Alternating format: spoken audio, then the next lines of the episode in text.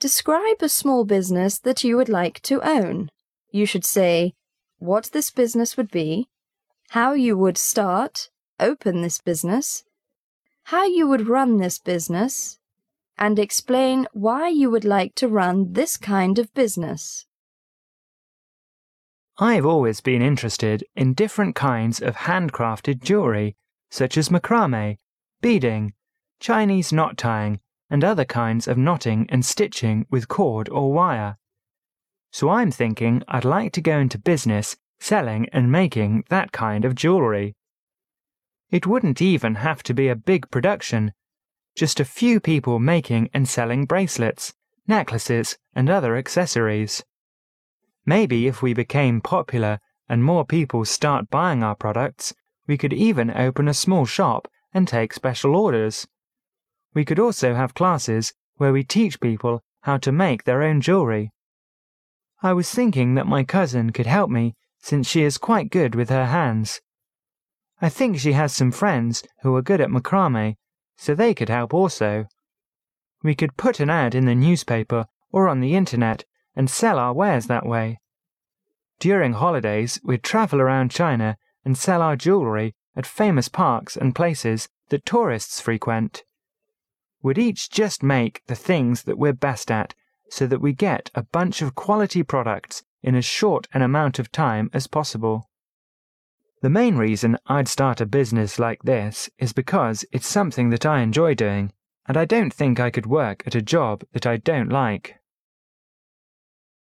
Part 3 Small Business 1. What challenges and difficulties do people face when they try to open a small business?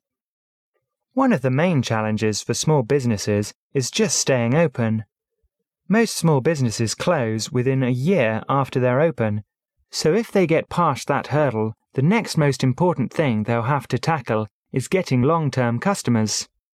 Depending on what kind of business they're starting, they'll also have to advertise their products and services. Good advertisements is really what makes the difference between the success and failure of their business. 2. What are some of the advantages and disadvantages of small businesses compared to large companies? One advantage of having a small business is that you don't have to be tied down by company rules, regulations, and protocols. You are free to operate as you please and don't have to worry about getting the approval of the CEO or some other person higher up on the ladder than you. There are some disadvantages, though, to having a small business. The main one is that if you're not careful, the big businesses will put you out of business by slashing their prices or advertising heavily. You see, they can afford to make their prices lower than yours simply because they have more money. 3. How can small businesses benefit the people in their community? Small businesses are able to cater to the whims and wishes of the people that they are near. They get to know their customers and can specialize in taking care of them. Small businesses can even watch out for community members. If they are used to seeing them and they notice a change in their routine, the business could report this to someone who would be concerned about them. Having a small business, like a restaurant for instance, creates a family like feeling in the neighborhood, as opposed to going to McDonald's, for instance, where they don't know you from Adam. 4. Compare small shops with big, international department stores and supermarkets. I really don't think there is any comparison. Small shops retain a personal touch and give you the feeling that the owners are more than people who just want to make money. Small businesses make you feel that you are contributing to keep the community going by shopping there. Of course, the big stores have a lot more variety and are able to have sales and cut their prices when they need to. Other possible questions. 5. What kinds of small business are most popular in China? Well, you see them everywhere, and the new ones pop up almost daily. What are they? Well, you guessed it beauty salons and hairdressers and haircutters. If you walk down any given street, you will see one or two on each corner. People are much more interested in style and being in fashion, so that is why these businesses are so popular.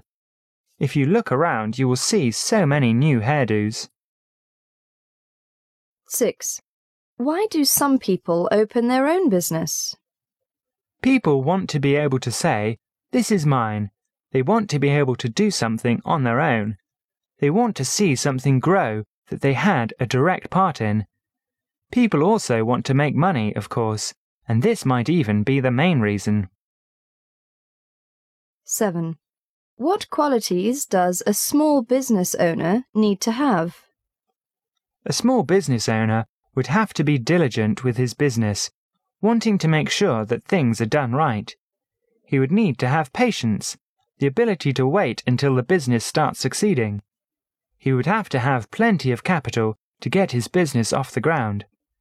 A small business owner would also have to have a sense of humour, to laugh when he feels like crying. 8. How have small businesses changed in recent years in China?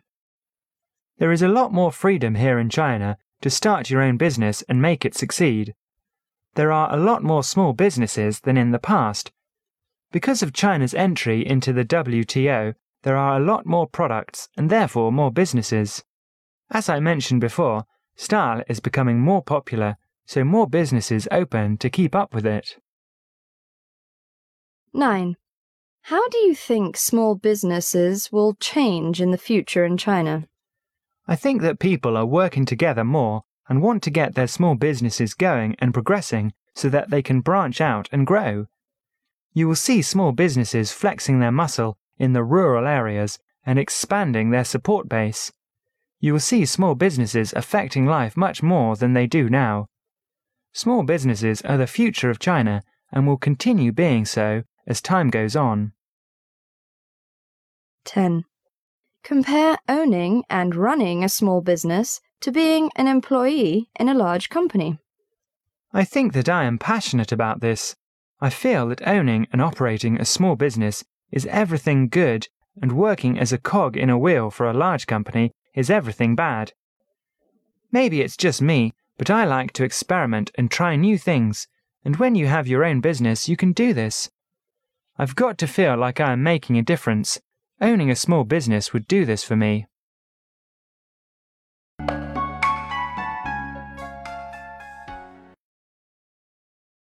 Describe a small business that you would like to own. You should say what this business would be, how you would start, open this business, how you would run this business, and explain why you would like to run this kind of business. 1. What challenges and difficulties do people face when they try to open a small business? 2. What are some of the advantages and disadvantages of small businesses compared to large companies? 3. How can small businesses benefit the people in their community? 4. Compare small shops with big, international department stores and supermarkets. 5. What kinds of small business are most popular in China? 6. Why do some people open their own business? 7. What qualities does a small business owner need to have? 8. How have small businesses changed in recent years in China? 9. How do you think small businesses will change in the future in China? 10. Compare owning and running a small business to being an employee in a large company.